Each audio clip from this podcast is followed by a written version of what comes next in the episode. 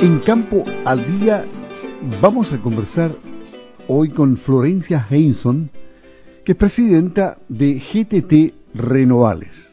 Vamos a conocer la historia de GTT Renovales, que comenzó primero como Renovales y luego se integró a la Fundación GTT. Pero ella nos va a contar cómo se generó esta idea y cuánto han crecido en todo este tiempo porque partió el año 2017. ¿Cómo estás, Florencia? Ella es médico veterinario. Muy buenos días, gusto de saludarte.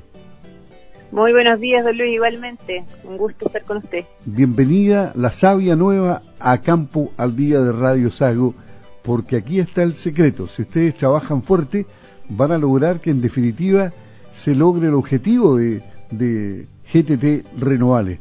¿Por qué nacieron como Renovales, luego GTT Renovales y hacia dónde va esta organización de jóvenes agricultores?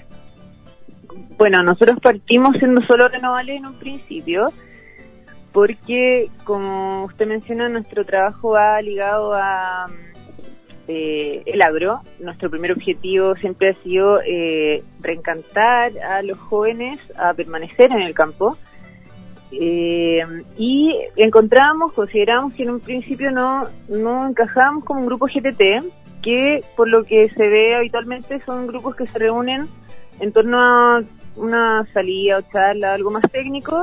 Eh, muchas veces recorren los predios de los mismos integrantes del grupo y, se, y es algo un poquito más cerrado. Nosotros buscábamos hacer de esto algo más abierto, algo que llegara a personas fuera de nuestros integrantes del grupo y principalmente trabajar por un objetivo que, eh, que lo notan, se ve en los predios hoy en día. Los jóvenes están eh, buscando salir, irse, buscan otros otras metas, no piensan en el campo como una buena forma de vida.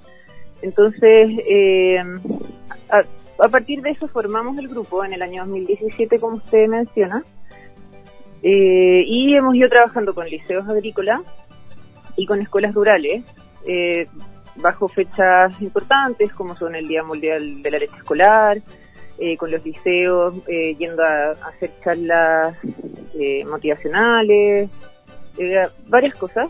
Y bueno, fuimos avanzando por unos tres años, luego vino el estallido social y la pandemia.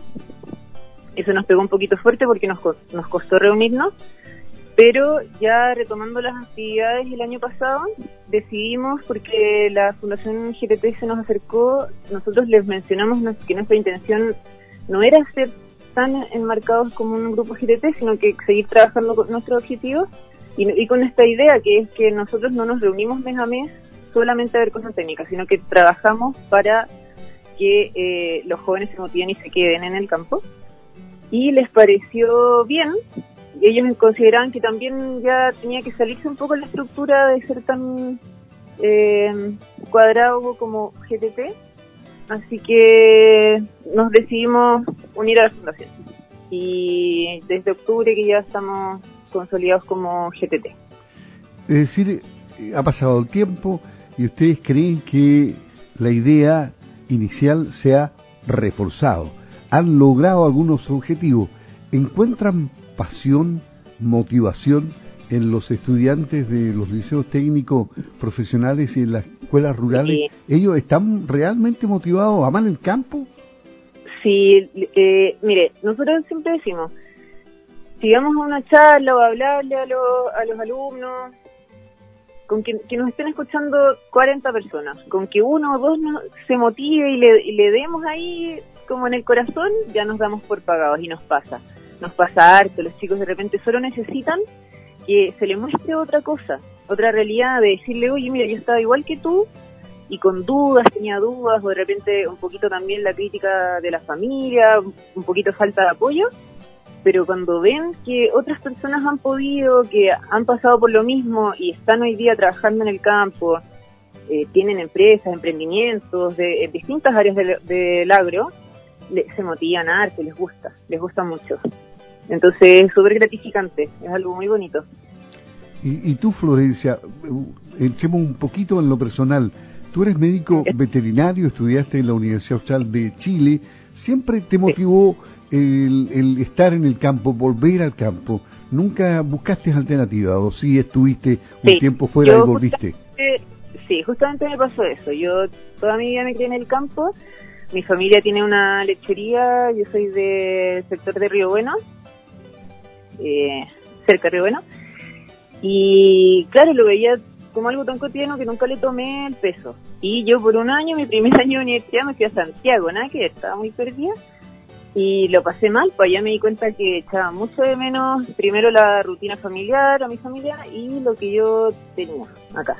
Y ahí me di cuenta, estando lejos, que eh, me encantaba el campo me encantaba, que me quería dedicar a esto. La carrera que estaba siguiendo en Santiago igual me hubiese servido, era ingeniería comercial, me hubiese servido como para trabajar en el campo, pero ah, me, tampoco me gustaba, así que mejor me cambié y me vine para acá a estudiar veterinaria y fue por lejos la mejor decisión que puedo haber tomado, estoy feliz, feliz acá.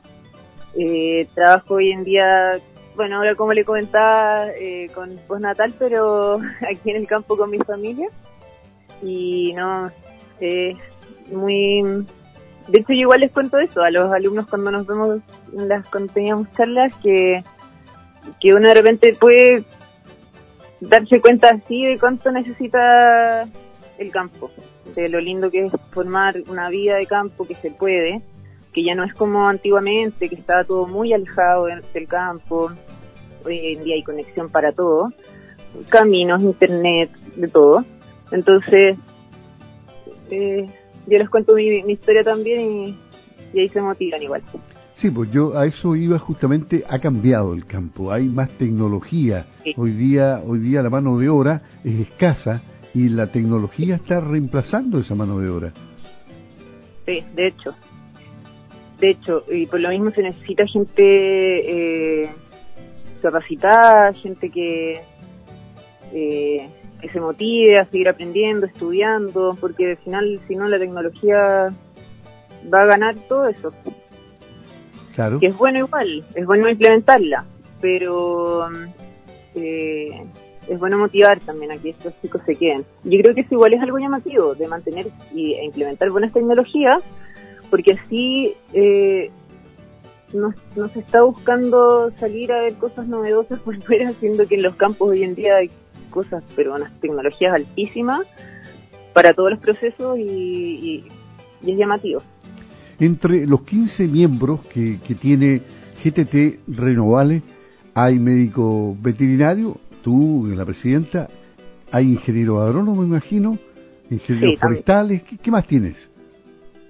Eh, tenemos, ya vemos, hasta una ingeniería en construcción, médico veterinario, ingeniero agrónomo, eh, también técnicos profesionales y eh, bueno, nuestra coordinadora que es parte también del grupo, que ella es administradora de hoteles y restaurantes, ah, pero todos ligados al rubro, todos ligados a, todos ligados a, al agro. Algunos, por ejemplo, trabajan y tienen, algunos tienen sus lecherías, otros trabajan lecherías familiares, algunos administran otros eh, tienen empresas de prestación de servicios, eh, que administran su, sus propios campos, cosas así.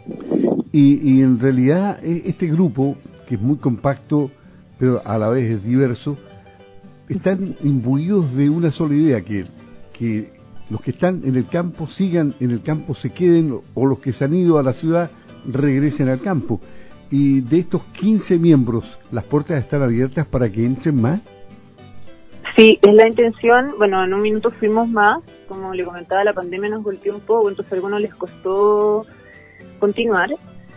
Eh, y sí, la intención es siempre eh, integrar más personas, sobre todo que tengan esta misma motivación de nosotros. Eh, en algún minuto igual hablábamos, cuando recién partimos, soñábamos con que hicieran más grupos de, de como nosotros en otras regiones de repente, porque nosotros aquí, yo encuentro que es un trabajo muy lindo, pero es algo más acotado porque es región de los ríos y los lagos, no podemos ir a más. Y sí, nos encantaría que esto siguiera creciendo, que creciera más, que nos hiciéramos nosotros, tuviéramos más integrantes, que de repente alguien formara uno, un renovales en otra parte o algo similar, porque no hemos escuchado de de más personas que se dediquen a esto. Pero hoy día están todos los medios computacionales a tu disposición. En, la web lo tienes todo, en las redes sociales lo tienes todo, como para llegar a muchas partes ¿ah? y, que esto prende en otros lugares. Ahora bien, entiendo...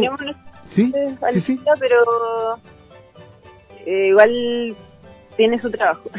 pero sí, eh, estamos creciendo en nuestro Instagram igual, hacemos videos durante pandemia que no nos podíamos reunir.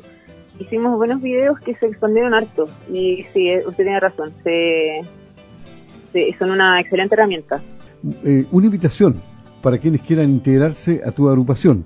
Una invitación para los jóvenes, para que trabajen con pasión en el campo, el campo que los vio nacer, el campo que los quiere tener siempre ahí trabajando, la tierra, el ganado, en fin, y que es necesario que eh, se concienticen de la importancia que además tiene el campo para la alimentación del mundo. Así es, así es. Yo hago un llamado a todos los que me estén escuchando hoy día, que se relacionen con jóvenes, que estén estudiando, que de verdad no se cierren a trabajar en el campo, a vivir del campo. Las cosas son distintas ahora. Es un tremendo trabajo que tenemos de alimentar esta sociedad y es algo muy lindo de ver que tu trabajo alimenta a tu familia y de ahí hacia a todas las personas que te rodean y, y de verdad hago un llamado a todos a que eh, que tenemos que retomar ese amor por por la tierra y, permanecer, permanecer en el campo. Florencia, un gusto haber conversado contigo aquí en Campo al Día. Igualmente. Un abrazo, que esté muy bien. Buenos días. Igualmente, que esté muy bien. Gracias a usted.